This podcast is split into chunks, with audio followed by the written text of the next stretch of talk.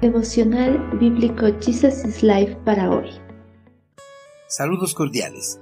Capítulo 24 del libro de Segunda de Crónicas. Lealtad a Dios. El Espíritu de Dios vino sobre Zacarías, hijo de Joiada, el sacerdote.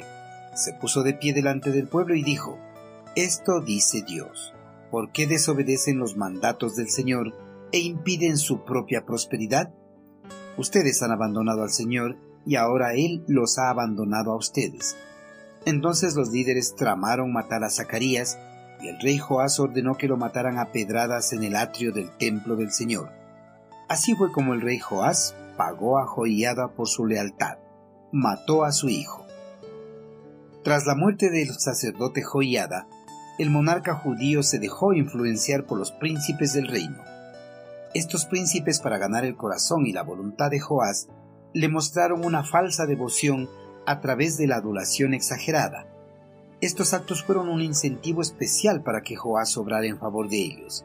Joás, influenciado por los perversos príncipes, abandonó las enseñanzas del sacerdote Joiada, dejó de cumplir y obedecer las leyes, decretos y mandatos del eterno Creador. Una vez sin el compromiso por las cosas de Dios, el monarca cayó rápidamente en la idolatría que los príncipes del reino la practicaban. Cuando el rey Joás y la nación de Judá abandonó a Dios, el eterno Creador envió muchos profetas al reino para advertirles que se encaminaban a la destrucción total. Pero el pueblo persistió en sus prácticas abominables, haciendo caso omiso a las advertencias de los profetas.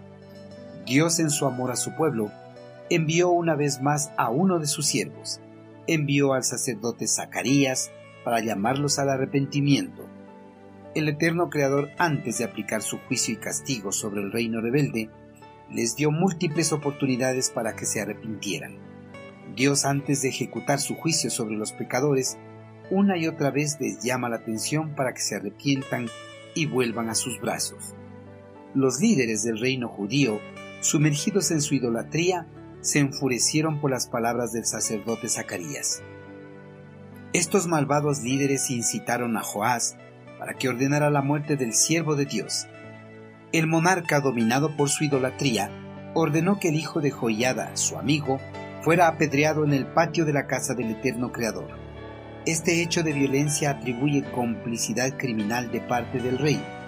Fue un ultraje hórrido sobre un profeta del Señor vil ingratitud a una familia que le había conservado la vida. Joás, enseguecido por el poder y la idolatría, fue desleal con la familia del sacerdote Joiada, pues al momento de ordenar la lapidación de Zacarías, no honró todo lo que ellos habían hecho por él en el pasado. El monarca se olvidó de que la esposa del sacerdote Joiada le salvó de una muerte eminente cuando era un niño de pecho también se olvidó de todo lo que había hecho Joiada para destronar a Atalía y coronarle como rey de la nación.